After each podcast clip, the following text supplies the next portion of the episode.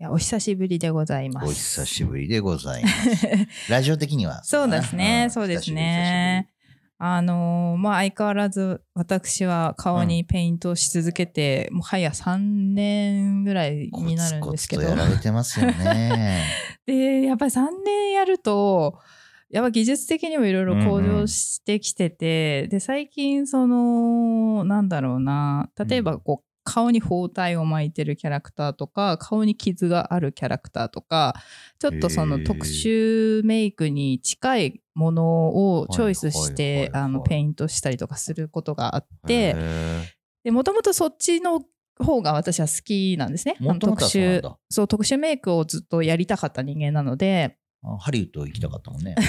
そうそうそう。ねだから、あのーまあ、そういう勉強もしてたし、実際に。うんで、まあ、なんか、傷メイクみたいなのも大好きなので、うん。こう、先日それでこう作ったキャラクターが自分の中ですごい、あ成長したなって目に見えて感じる作品ができて、嬉しくて、その、あの喜びを次の日の朝に父にぶつけてですね。あ で、あの、まあ、親子ともどもちょっと変わり者の変わり者ですから、うちは。はい。父もあのはい。芸術肌の強い人ですので、ね。うん。で、まあその話をして、そんなにこう、私の作品を彼はあんまり見てないし、あ見てないの？見てないです。一緒の家に住んでんのに。あの、怖いペイントしてる時はうん、ひょこってこう、部屋覗いてきて、はいはいはい。やってるねって言いながら去っていくんですけど、うん まあでもそのぐらいで、出来上がった作品がドンとこう見ることはあんまなくて、はいはい。でそういえば昨日さみたいな話からこう見せたわけですよ、うん。そしたら「おーおーみたいななんか珍しい反応をされて多分すごいねっていう意味だと思うんですけど、うんうんうん。お前もこれね古典やった方がいい。古典古典やりなさいって言われて。やる？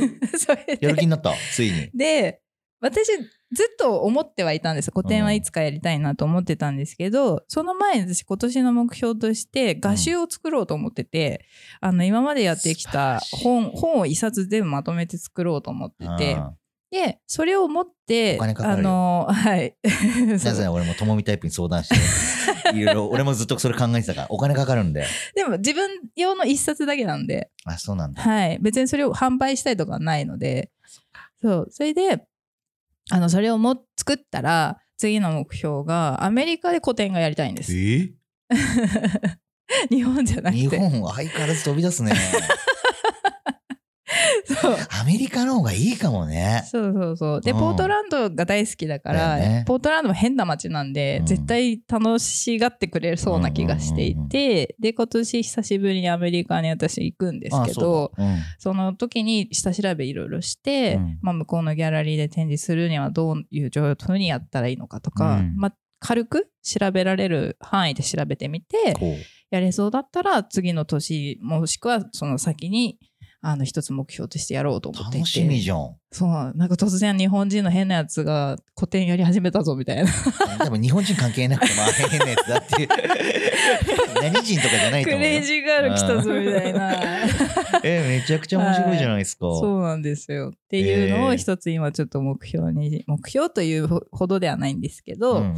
なんかやってみたら面白いかなと思ってやってます最近。へはい。応援します。ありがとうございます、まあアメリカまでは行かないけど 応援します。そうですね。とりあえず画集ができたら皆さんにお見せしたいと思いますので。リスナープレゼントもね、ぜひね、え？え？え？予約制でお金取っちはいそんな感じです。ゃう。はい、楽しみにしてます。する人ラジオ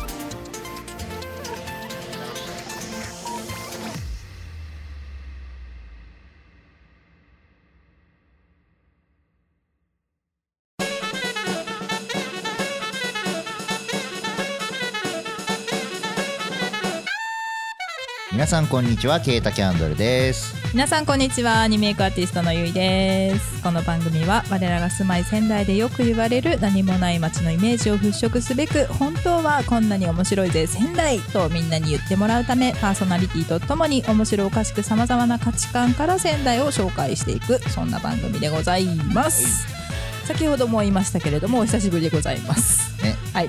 見てる皆さんはお久しぶりお久しぶりだと思います。はかなり空いたよね多分ね。そうですね。2ヶ月ぐらい空いたかな、前回の収録から。桜が咲くような時期になってしまいうんましたね。早いですよ早ねもう花粉症が今年は大変そうですが。量が多いらしいですね。僕そこまで花粉症状がきつくないんで目がちょっと痒くなるぐらいのそれぐらいでもあるはあるちょっとあるだけうん白鳥さんは？ないです。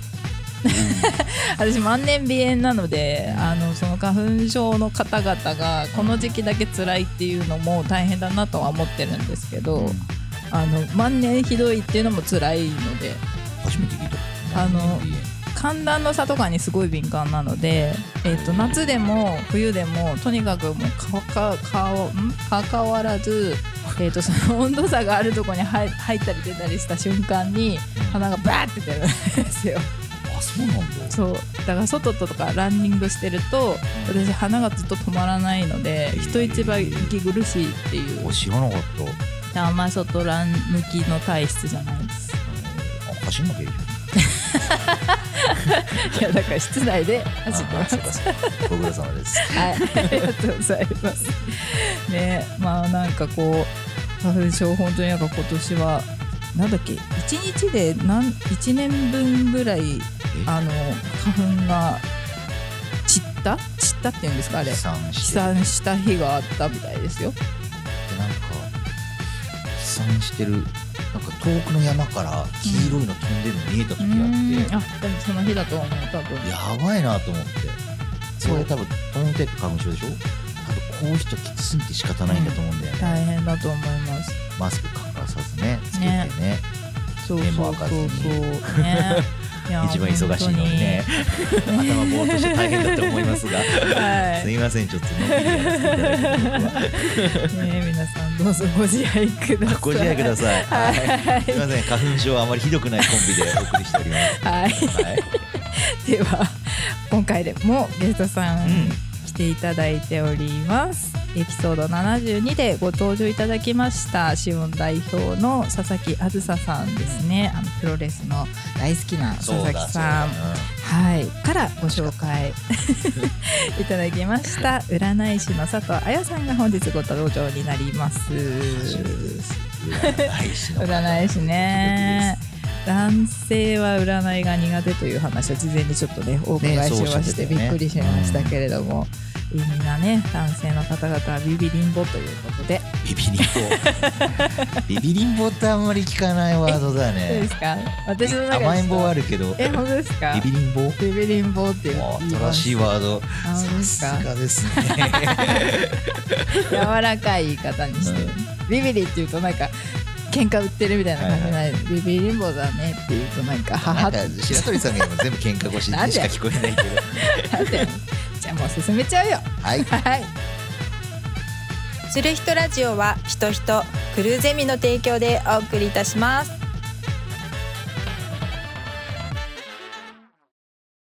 それでは早速ご紹介いたしましょう。本日のゲスト、占い師佐藤彩さんです。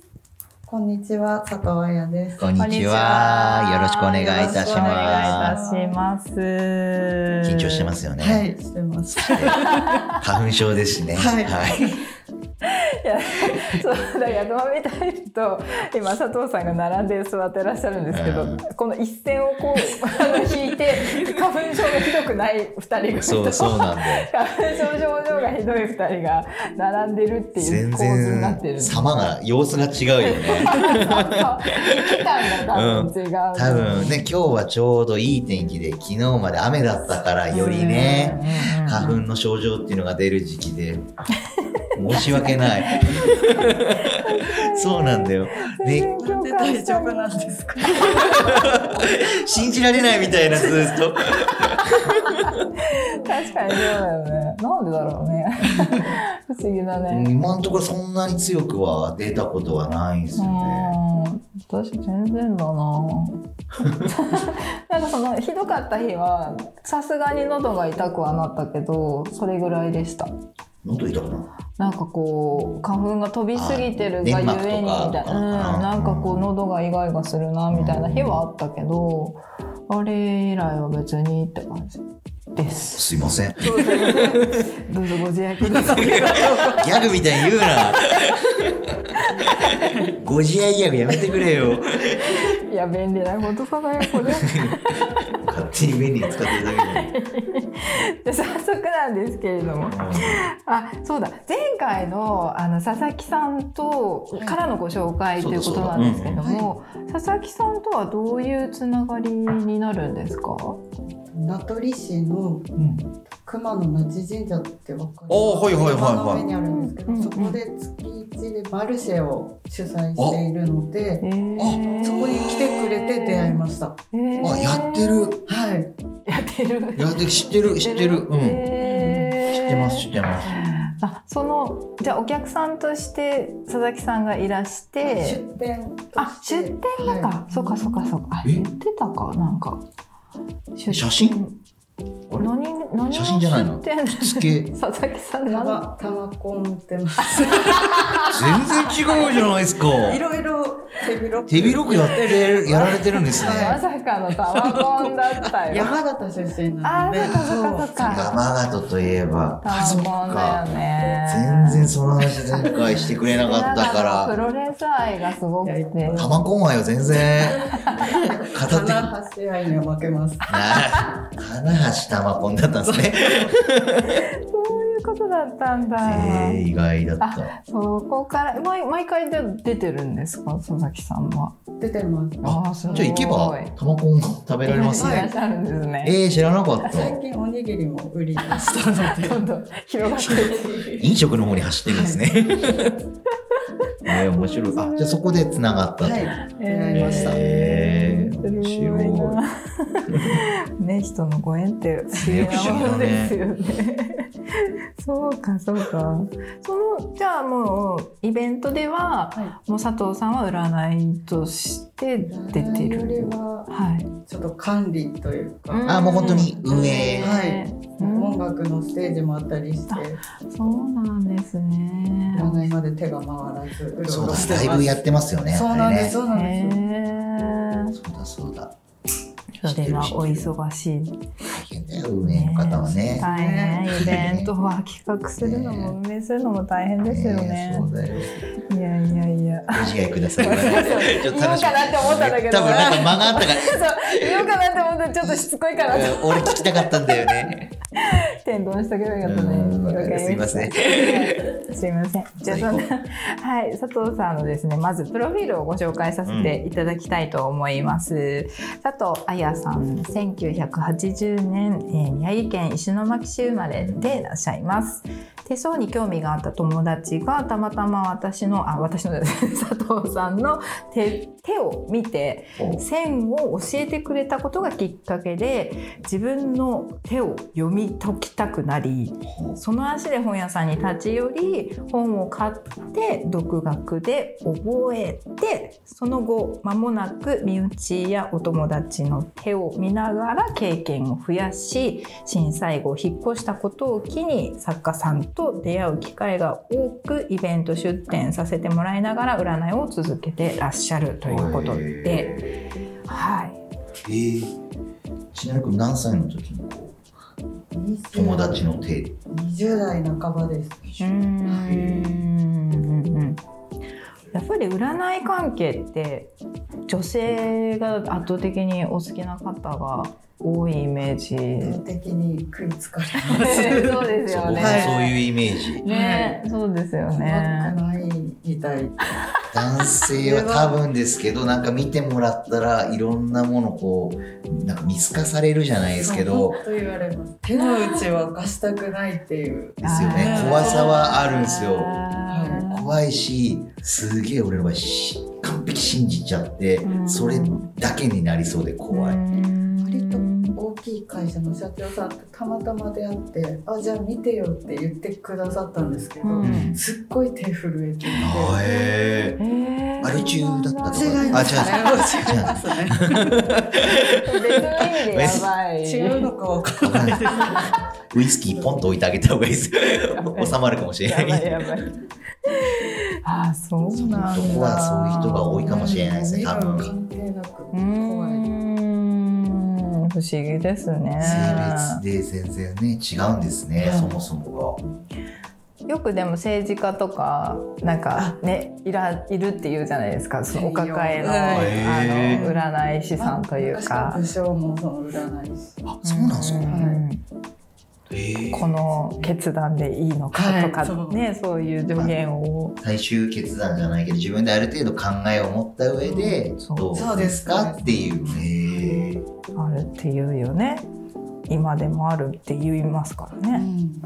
へーそう。でなんかこのお話を、あのー佐々木さんから佐藤さん占いをやってるっていうことでお伺いした時点からあの私の中で絶対やってもらいたかったのがそのメンバーのですね啓太さんをうん。占ってもらいたいっていう思いがずっとふつふつとありまして。なぜなぜ僕だったの？自分ってならないの？そうですよね。あ別にどっちでもいいんですけど、うん。やっぱメインで喋っていただいてるのはいつも啓太さんなので、なんか番組の流れとしても啓太さんの話をしてもらった方がうんなんか面白いかなと思ったんで、ええありがとうございました。はい私はができる年だ。ありがとう。私はもう昔女帝と言われたのでそれでいいです。女帝？はい、あのなんかあのめちゃくちゃ友タイプ笑ってるじゃん。え、何？一緒に行ったの？二人で？二人で東京に行ったことがありましてその際に浅草を歩いてたら占い、手相と生年月日の占いのお店があって「何これ面白そう」とか言ってちょっと半分酔っ払ったぐらいにして二人でぴょっと入ったんですよ。半分お酒をたしながら。私の名前まあ、浅草だし夜ね。桜を夜桜じゃない夜夜景を見ながら それで入ってお試しだったんで10分15分ぐらいだったんだよね。だからなんかサクサクっとこう見てくれる感じだったんですけど、あのトモビータイプはなんか本当になんだろうな。あ分かる分かる。その感じその本当その通りですよね。みたいなことを言われて私は一人でケラケラ笑ってたんですけど。お酒入ってるからね。で私の前になった時に「ああ」っつって「あなた女帝の層がすごい」とか言って。手相手相で。手相と生年月日だよねですよそうそうそうそう。もう。そう。で「えっ?」て。なって。もうねあの強い男の人は絶対ダメだよって言われてけ勝ち合っちゃうからって子犬みたいな男を捕まえろって言われて。であと自分で全部やりなさいって言われあて。そう「あはい」って言って帰ってきた。口の利き方。「何それ」とか言って 出たてのローラか。あもうそれでお腹いっぱいなんだもん私は別に。えーそっか、やってもらったことがあるから。ありますあります女帝、それだけじゃないの？な何回もその後もいろんななんか機会があるたびに別に自分から行くことはそんなにないんですけど、うん。機会があるたびにタロットできる方とか、うん。あと総合占い的なことができる方とかにお会いしたたびに見てももらう機会はあるんですけど大体みんなやっぱ女帝系のあの結果が出るのであもう女帝でいいですと。大きく言うとそうなんだね白鳥私は女さんは。帝でいいですもんっていうあの流れになっておりますので。面白い女帝か。はい。まあ、見るからにね分かると思うんですよ。私の容姿を知ってる方々だったら、まあ、行動のパターンとか見てる方だったら分かるねって多分なると思うので、まあ、それよりかは意外とその内面的な部分を占いってやっぱ見ていただけるじゃないですか。だからこう啓太さんっておちゃらけてるけど実はなんかこう深く知っていくと、はいはい。そうじゃない部分もたくさんあるので、うん。そういう部分をぜひですねこのラジオを通して。はい、知っていただける機会になればなと思ったんで、すい。申し訳ない本当に いい機会を与えていただいてはい、感謝。ありがとうございます。ご自愛ください。はい、今のタイミング違うだろ。ちょっと無理やりぶち込んじゃった。使い方がすごく間違ってるからびっくりしちゃった。まあまあまあまあ。はい。はい、ということで、うん。事前に実はですね、そうなんです。はい、佐藤さんに、無さんの。理を言ってすいません、はい、ありがなんかとうございます。初めましてですぐ占ってもらったぐらいですもんね。そうですよね。そうなのであそうか。そうか。こうやって話してからだとなんとなく。あそっか。じゃあよかったんですね、はい、いつもの感じでありがとうございそうま。ですすよね全く知らない方が急にいらしてその深い人の話をして 内面を掘り下げるわけですそうなんですああ、そうか、そういうお仕事ですもんね。占いをやるっていうすのは。ごいお仕事だなそいやびっくりした。本当に僕手相で見てもらうの初めてだったから、うんうんうんうんねドキドキと。そうなんですよ。で、今回は手相と、あと最近佐藤さんが始めた生年月日の、えっ、と2パターンで。両方で、はい、見ていただきましたさんを見ていただきまして、えー、とちょっと要約でねあの全部言うと長くなっちゃうんで、どんな結果だったのかを じゃあちょっと佐藤さんにはい。お話しいただけたらと思うんですけど。手相は意識がシワとなって出るんですけどうんもともと持った性質としては体力がすごくあったんですけど ね、そうおっしゃってましたよね。自ら暗示をかけて寿命を減らしてるっていうのはぱい見てきた中で初めてでした。はいこれ聞いてる人、やばいのかって多分思う。あの、すいません。寿命をこう削ってるみたいな言い方したのはあの、僕すごく生命線が長いっていうのだけは分かってて、はい勝手な会社は150まで生きると思ってたんですよ。小さい時から。で、今、40を迎えて、まあ、なるぐらい前からワンちゃんもいるし、まあ、自分の父親、母親も70過ぎてるので、これ生命線削って、長生きしてもらえないかなと思って、ほぼ毎日こう、願掛けではないですけど、やってたんですよ。うんそしたら、削れてたんですよね。削れてます。はい現在の手相は生命線ちょっと短いです。100歳ぐらいになってますよそうでね。すね。50年も削っちゃいました、この3、4年で私。いるんです。だって自分だけ長生きして家族いなかったら寂しいですもん。ね、あの武将たちはもういかに寿命を伸ばしてこううん。自分が名前をずっと続けるかっていうので、ねそうですよね。特にうん。ね長くその時代がその人の時代が続くことが名誉だったから真逆。真逆のこと。びっくりされたとまずは。なんだなんだこいつってことですよね。ジョイマンですよね。なんだこいつ。ジなんだこいつですよね。ョイマンなんで出てくるんですかえ？ジョイマンそうだよね。なんだこいつ。なんだこいつから始まる相方が。相方が言うじゃん。そうだっけ？そうだよ。忘れたあのダンスしか覚えてそうない。そこでなんだこいつから始まるじゃん。もそう一回見直して。ご自愛ください言ってる場合じゃないから。すいません脱線しました。えーあれなんですよね。手相でそもそも左手と右手でその意味合いが若干違うんですよそうでね。すね。左手がもともと持って生まれたうんうん。性質なんですけど、右手が今現在まで生きてきてちょっと変わった自分だったり、変わってない方もいるんですけど、はいはいはい。その違いとか内面とこう他の人が見た自分だったりあります。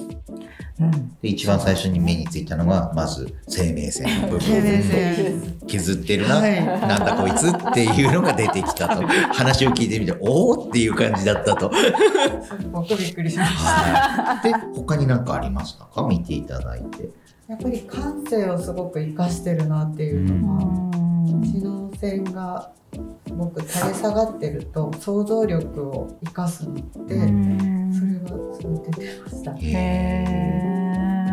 さん手見ちゃいま見すよね。ちゃいます。そうなんですよね。しわしわでよくわかんないね。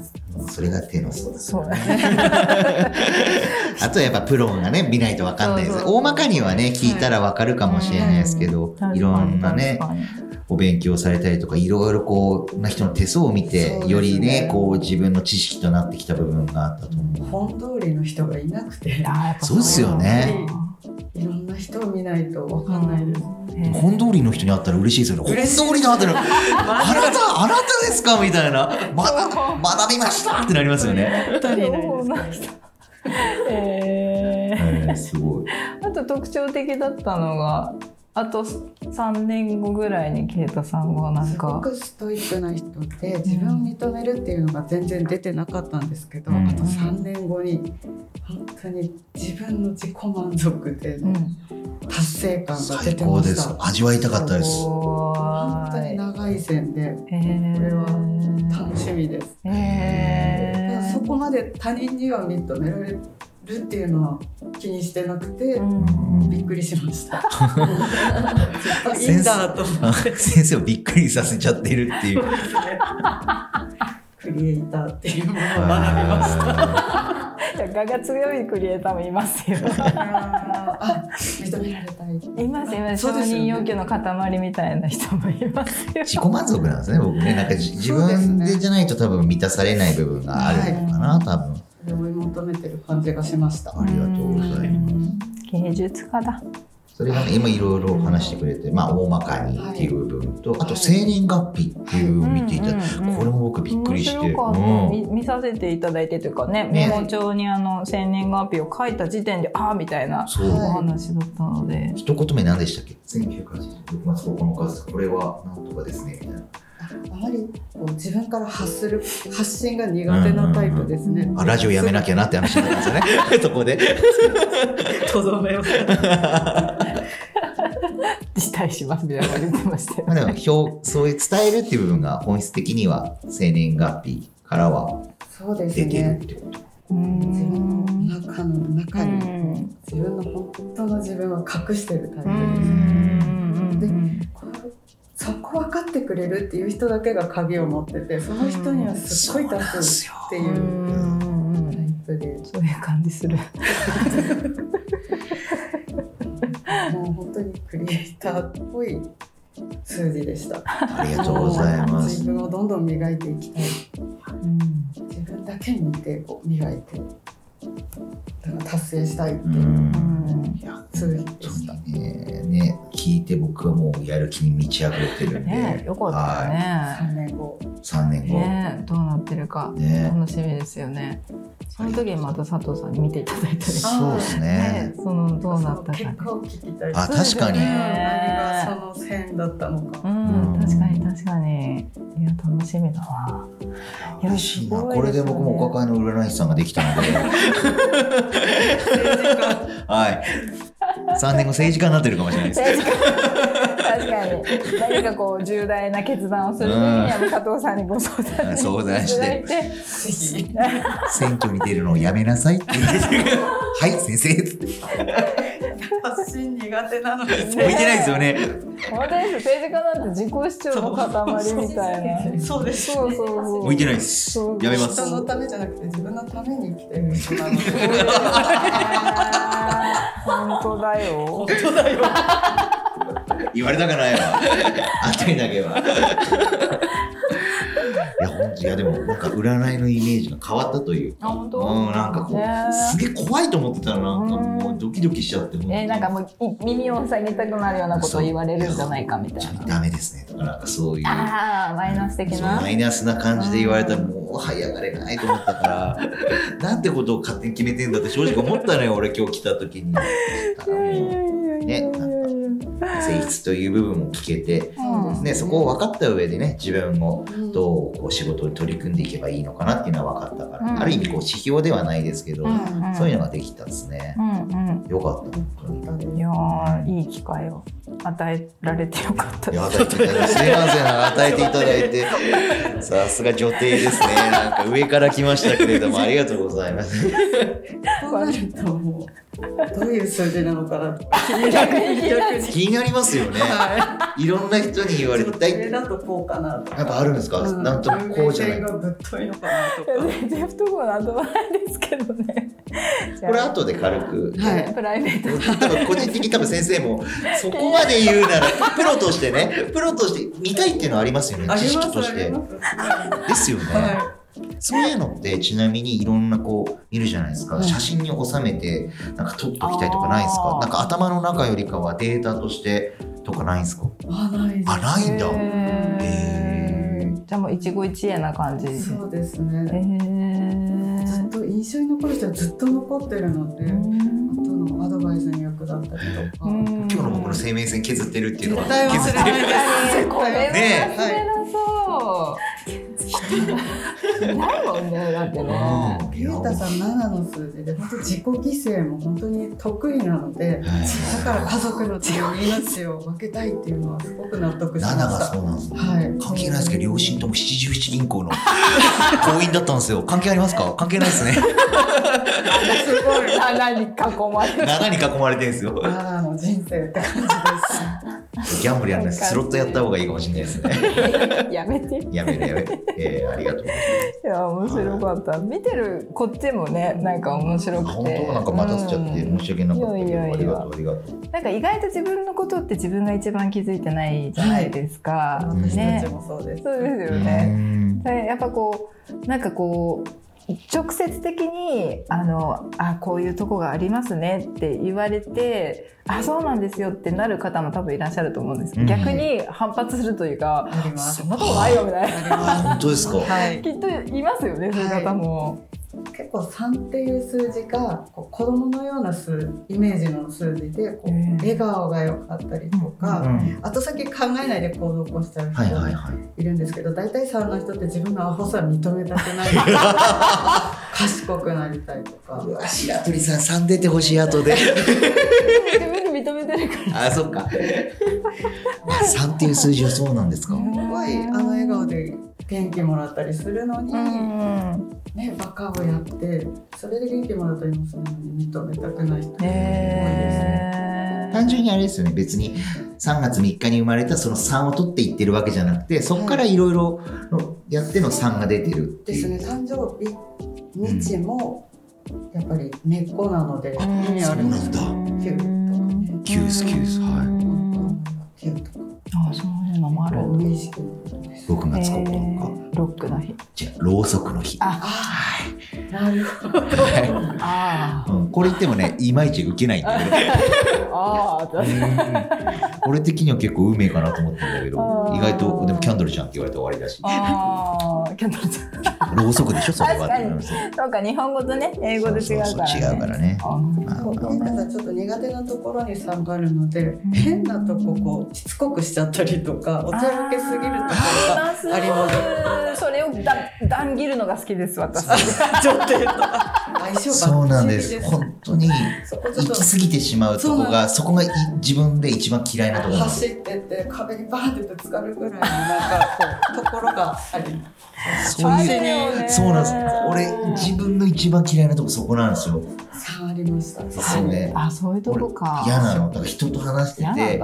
嫌だよあ言い過ぎてるなっていう部分が、でもその瞬一瞬は良かれと思ってやってるんですけど、うん。発した瞬間にまたやっちゃったと思って、うん結構落ち込んで帰るんですよ、あそうなんだんだ。そうだからあんまり大勢で飲みたくない、ままたやっちゃってると思って そうまたやっちゃったってで無理してる時だから俺それ、うんわかる。嫌なんだよねラジオ向いてないわ、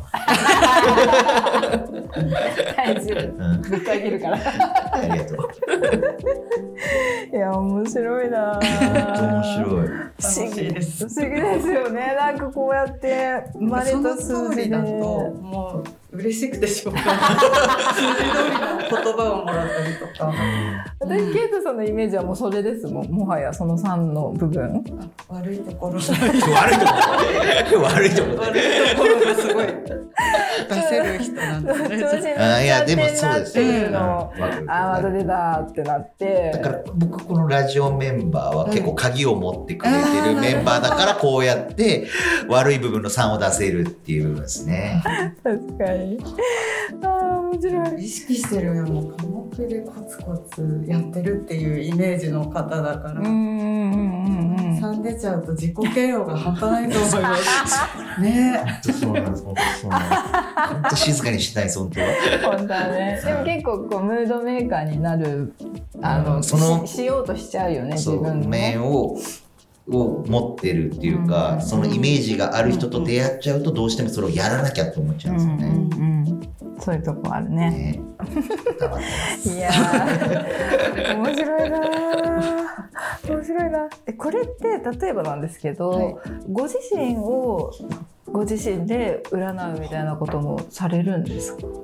生年月日ですね。もう含めて手相とか手それこそ相変わる。最初自分で時間ですけど、はい。いろんな人を見ていくうちにもうその人次第なんだなっていう 意識が線になるので、そうなんだ。で出会い出てても理想高すぎてそこスルーして生きちゃう人とか見てるとちょっとそんなにって見なくなっちゃう 逆に。逆に見すぎて。見すぎてそっか。えじゃあ生年月日の方は変わらない部分というかそういうのをご自身でやったりとかしたん最です初はやっぱり自分の生年月日なんですけけど、やっぱり合ってるなっていう 自分の自分見るのやっぱり苦手なので勉強になりました。俯瞰して見れそうですよね自そう分なんです。こういうとこ俯瞰が得意だったの。もうん。の数字がなるほどね。いや面白いな。あお恥ずかしい。3があった。三が三が出ました。ねえいやもう今は本当にもういろんな方をこう占っていろんな方の内面を暴いて、うん。えー暴いて。暴いて。うん。なんかちょっと違うな。う。ん。まあなんか見抜見抜く違うな。なんだろう。なんて言ったらいいんですか。こう見定める。違うな。なんて言ったらいいんだろう。えっ、といろんな方の部分を見見出して お伝えするお仕事をされてる佐藤さんなんですけれども、うん。まあ、この番組ではですね、佐藤さんご自身がどういう方で何に興味を持ってとかどんなところにこう信念を持ってる方なのかっていうところを掘り下げていく番組でございますので、早速いつものコーナーで掘り下げていきたいと思います。はいあもうタイトルコール。はいおごめんね台本とちょっと近かったからびっくりしちゃって。すいません。じゃあいつもの言います皆さん。You は何をする人ぞ。はい。このコーナーは事前にゲストさんから挙げていただいた自分といえばの3つのテーマに沿ってゲストさんのことを紐解いていきましょうというコーナーでございます。はい。じゃあ佐藤さんの自分といえばの3つのワードは1ユーモア。2好奇心。3分析はい。じゃあ早速いきますか。1つ目に挙げていただいたユーモアから伺ってもよろしいでしょうか？先ほど言った俯瞰ができるので、うん。俯瞰で見れると当事者にならないっていうか、うん。あ本当だなみたいに見れるところがあるので、へわかりますね。人の喧嘩？とかもそうですよね。人の喧嘩うん、夫婦喧嘩とか兄弟喧嘩とか、うん。誰かが喧嘩してるのって俯瞰で見るとめちゃめちゃバカバカしいから、うんそうですね。ね。そう。ああの子ちょっと喧嘩してるバカバカしいみたいな喧嘩のシーンはもう見たことないえわかん本当ですか、うん。兄弟がまず俺俺ら一人っ子だか一らお同じだ。何それですよね。あ同じだ。えー。同じだ。あそっか。私はもうバリバリ兄弟がいる。バ バリバリ言葉のチョイスよ。もう家族ぐるみで喧嘩の家族だったので、家族グルメ。チョイスよ。いいね。らしさが出てるね今日。家族ぐるみのお付き合いとかならわかるけど。家族ぐるみのお喧嘩で。なるほど。楽しい家族です、俯瞰で見れる。結構冷静に見れて面白い面見つけちゃうので、うんうん見ようと思って見つけちゃうんですか？好きなのもあってお笑い10代とか見てたので、うん。うんうんこうずれ世代だったので。なるほど。めっちゃもう世代そうっすよね。すごい染みついちゃってもうダルさんって哀愁ある笑いも多かったのでそれで染みついたのかもしれない。ゴッツだいろいろありましたもんね今度ね。はい。わかるわかる。いろんな放送作家さんついてるからさうん。違うんだよね面本当白かったよね。わかるわあれは斬新なテレビ番組だったな今思うと。今できないね無理だね。今できない。結構際どいことも多いやかったから、ね、かなり際どいと思うよあれは。うん。確かに。えー、じゃあもうマイナスの部分があったとしてもそれをちょっと俯瞰して逆にそれをユーモアにみたいな。震災も実際目の台で見たんですけど。石巻ですはい。そっか。え断捨離だみたいな自分ちだけですよ。皆さんは違うんですけど。津波え流れてきたところを見たってことですか？ちょっと高台にいて流れてたので。うわあその瞬間に後々じゃなくてその津波の時にもうはい。あ瞬間に思うぐらい怖くて抱きつかれたりしてすごい冷静で。すごいでも確かにね家丸ごとなくなるってことはと究極なって思ってそうですよね。あのミニマリストならぬ 極めですよね。だってないんだもん。まあ。完全にゼロゼロにねね。そうですよね。え結構沿岸部沿いにお家があったってことですか？鹿半島なんでも星川なんです。か。震源地の前。えー。うわーじゃあ一番ひどかったんじゃないですか。そう。うわすごいですけど、ーはい。一番早く到達した。あそうかそうか。ですよねうん星川あそうですか。すごい。なね、なんかこう妙に冷静になっちゃうそのあパニックになってる時こそ、うん。冷静になっちゃう時ってありますよね。より。性格的に俯瞰で見れるからなおさら当時そう思ったんでしょうね。なんかこそうのとはまた困るんですけど。もちろんねうん。そうですけどその瞬間はね。そうですよね。うんうんわかる気がする。当時吉川にいらっしゃったんですね。そうですか。いやでもすごいな。断捨離。ユーモアだね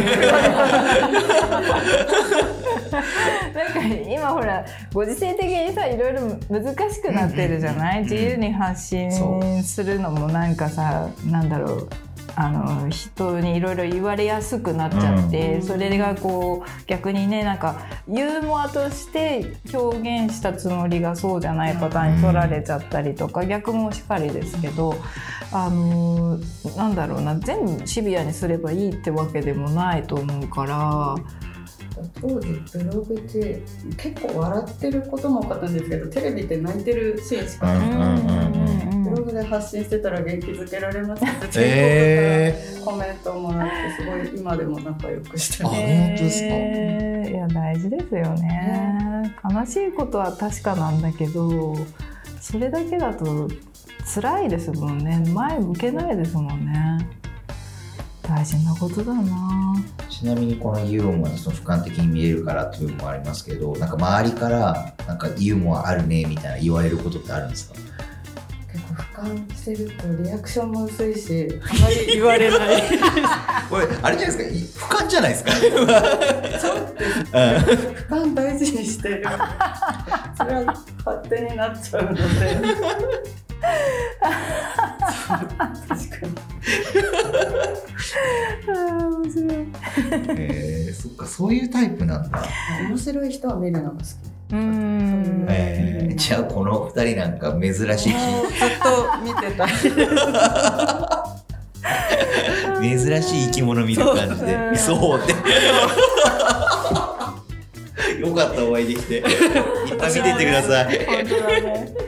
ね多分それで2番につながる。そうそうだから好奇心だ。二つ目のワード。うん。好奇心。人に対しての好奇心がすごくて楽しいです。うんうんうんうんわかる。なんか自分じゃないものって面白いですよね。面白い。ですそのままって生きてるのとか。わかるわかる。そうそうそう。なんかこの間私あの本業が美容師なんですね、で普通にお店であのやってるんですけどお客様とこうお話ししててその方もこう人の意見を聞いたりとかするのは好きみたいなんですけどただ自分の中にない価値観が入ってくると急にシャットアウトしちゃうみたいな方だったんですよ。で私は逆にないことの方が面白く感じちゃってあの悪い部分も出ちゃうんですけどさっきの啓太さんじゃないんですけど。なんでそれ出すんですか？三三って。そっちか。らそんなとこユーモア出さないでくださいよ。三三って。なんかなんだろうなあの真逆すぎて分からなすぎて、うん。逆に面白くなってちゃちゃ入れちゃうみたいな。そういう部分も持ち合わせているので。その今のセリフそのまま3だからあるかもしれない。じゃあ。ちゃちゃ入れたくなっちゃうのが3なんだ。いやー後でやってもらおう。三ゼロ三。三ゼロ三。かけといてよかったみたいなね。このタイム出てほしいな。みんな。三も三の持ち主。そうだなってさっき一番ありそうだなって思う実の。確かに。ね好奇心。大事な部分ですけど。だってこれがないと下手したら占いなんてできない。そうですね。ねそうですよね、興味があるからすごくいろんな人と深い話占いを通してできるので満たされます、確か。占いを通してそれができるからに、好奇心が満たされるわけですね。うん。最高な仕事ですね。はい。そうですよね。だって会って瞬間にその人の内面を見抜いちゃってそこからその人の悩みだったりとかその人生の経験のお話だったりとかを急にするわけじゃないですか、はね。すごくないです確かに。聞いてもいないのに勝手にしてくる人いますよね。いや僕もさっき軽くなんか言っちゃったあーベラベラ何喋り出してんだろうと思って。いますよね。もっと深い話する人もいますよね。そうですよね。悩み相談的な。たのにずっと喋られて変えられることあでもその人は多分それを求めてあねー聞いてほしいうん。なお会計よって話ですけどね カウンセリングに近い感じそうですすでもんね。ね。私はそっちの方だと思ううん。そうなんだろうな。好奇心ない方は自分のこう導き出したものをバーッと言って終わるタイプの占い師さんがああそっか。占い師さんによってまたタイプが分かれるんですね。なるほどね。まあそうですね。対人だから占う方も占われる方も人間性がそうそう。それぞれにある。出るよねあるある。うん。見ていてもうすごく重い話なんですけどってくりもう出してこられてすっごい楽しい。いやびっくりしたいんで言ってくださいって。逆に。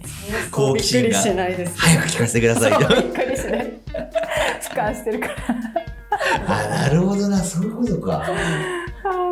人となりがもう分かったね。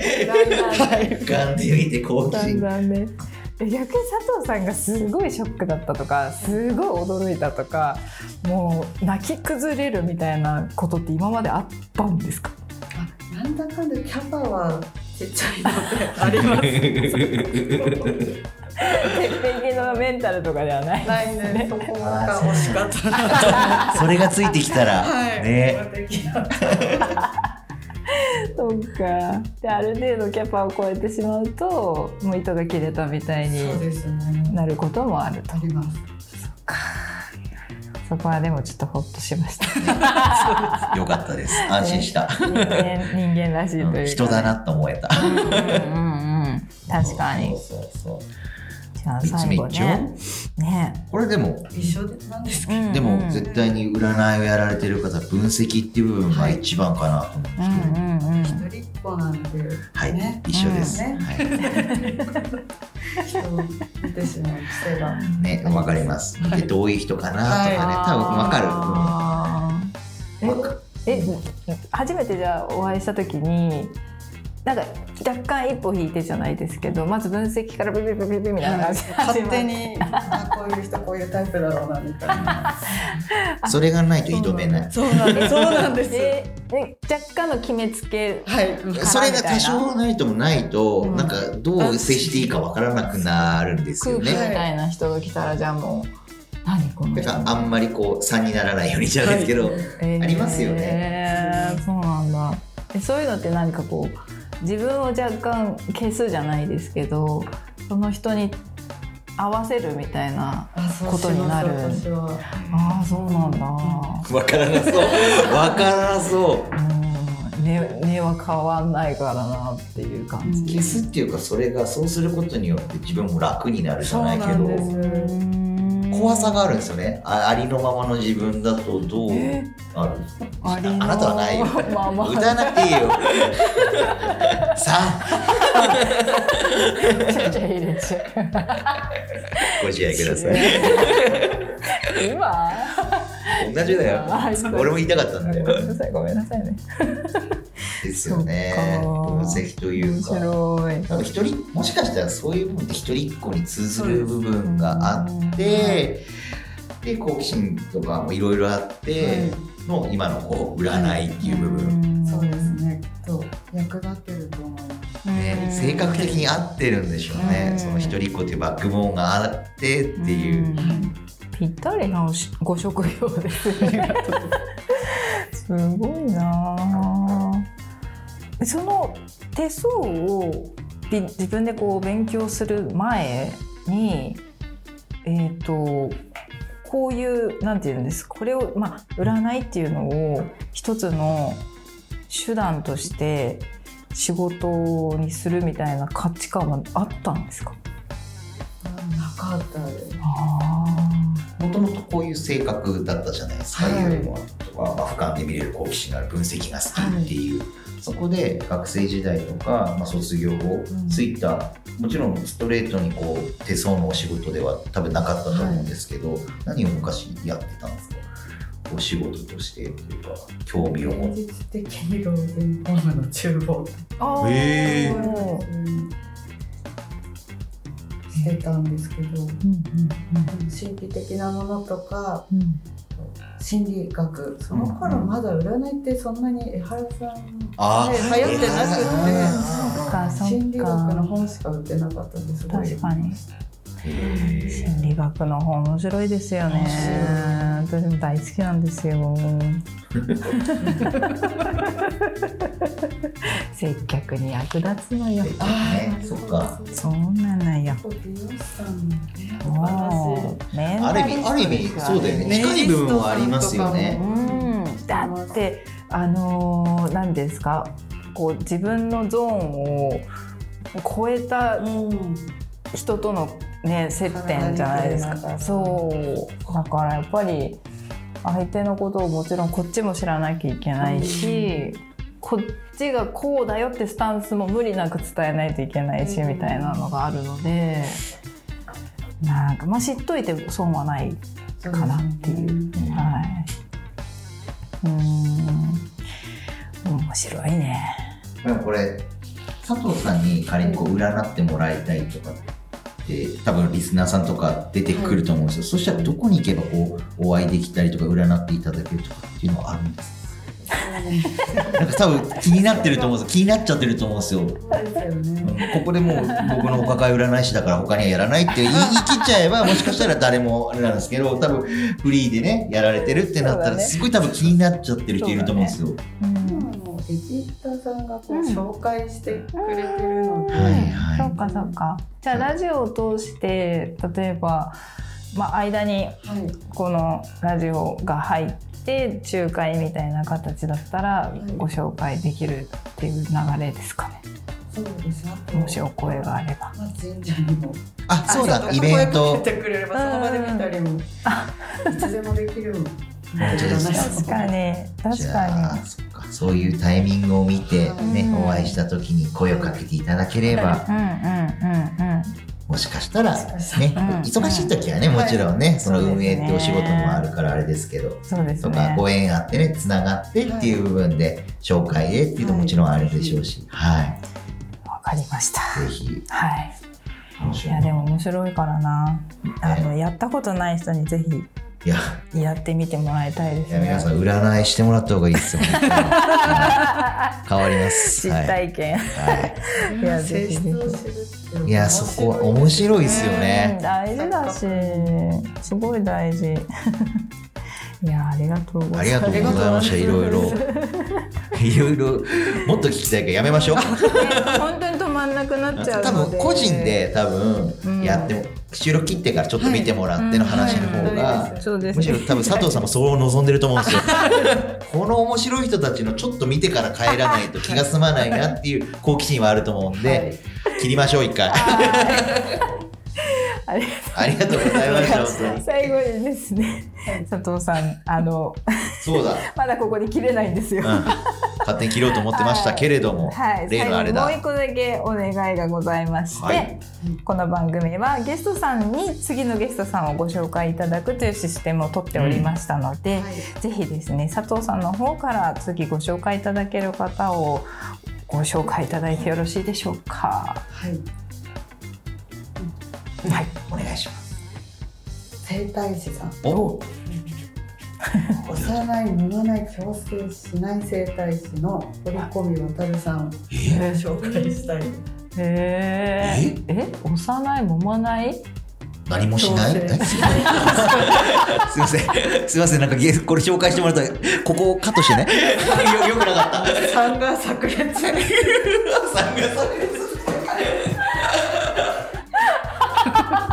面白いじゃないかよってね。すいません。来てくださいね。来てください。すいません。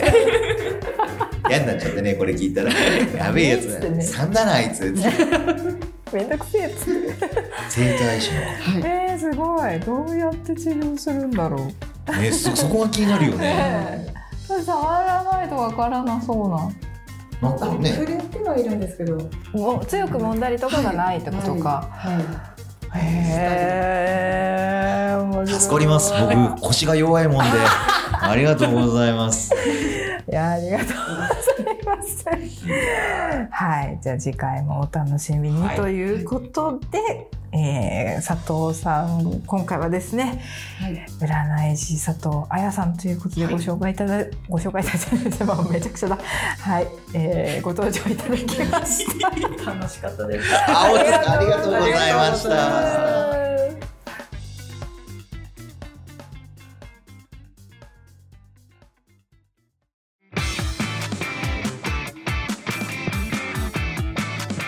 する人ラジオ。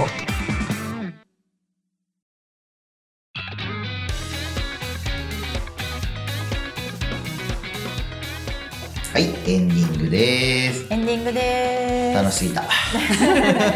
楽しかったね。ね引き続き佐藤さんにはね残っていただいてますが、さっきね、はい。もう感想楽しかったっていう 声が漏れちゃってましたけど改めていきます。どうでした？はい喉からか飲んでください飲んでくださいお水ね。はい。らクリエイターさんとお話しする機会が普段全くないのですごく新鮮でした。クリエイターの濃いのに合ってますから今日は。かなり仙台でも濃厚なやつを今日は味わっていただけす。ごいたらね。あよかった。ありがとうございます。ね、ゲストの何もしない整体師さんにね紹介していただいたんで非常に楽しみですけどまたもう三の3の暴走ががね出ちゃってはいすいませんはい。ありがとうございます。ありがとうございます。では最後にお知らせを挟みまして終わりに向かいたいと思います。はいこの番組ではリスナーの方からへのご、えー、番組へのご意見ご感想の投稿を募集しております。はいメッセージはする人ラジオメールアドレスへお送りください。メールアドレスはする人ラジオアットマーク gmail.com する人ラジオアットマーク gmail.com になります。はいする人ラジオは各種ポッドキャストアプリひとひと YouTube チャンネルひとチューブにて配信をしております現在はですね、えー完全に不定期更新となっておりますが、えー配信される日にですねあのインスタツイッターで、えーお知らせをさせていただいておりますのでこちらが上がりましたらぜひあの各種ですねアプリ携帯の方に移ってチェックいただけたらと思います。ですのであのぜひあの SNS ですね、えー、とインスタグラムツイッターをメインにあとは YouTube の方もチャンネル登録するとあのお知らせが届くと思いますのでそちらをよろしくお願いいたします。であの前回の佐々木さんの回がですねちょっとデータの共有設定の問題があのありまして Apple Podcast の反映がうまくされておりませんでした。はいであの昨日ちょっと対処したので本日えー、と昨日からかなもう聞けるようにはなっていると思います。でもしこれ放送聞いてるはもう聞ける状態、はい。戻ってるって感じだ。おうん、はいおそらくね。おそらくだよ、ただあの YouTube では確実にお聞きいただけるので、もしまだ上がってないっていう場合は YouTube の方に検索していただけたら確実かなと思いますので、そちらでよろしくお願いいたします。はい、すべての詳しい情報はひとひとのホームページの方でご確認いただけますのでチェックをお願いいたします。はいよろしくお願いしますはい、ということで今回はここまででございます。せーのまたねする人ラジオはひとひとクルーゼミの提供でお送りいたしました。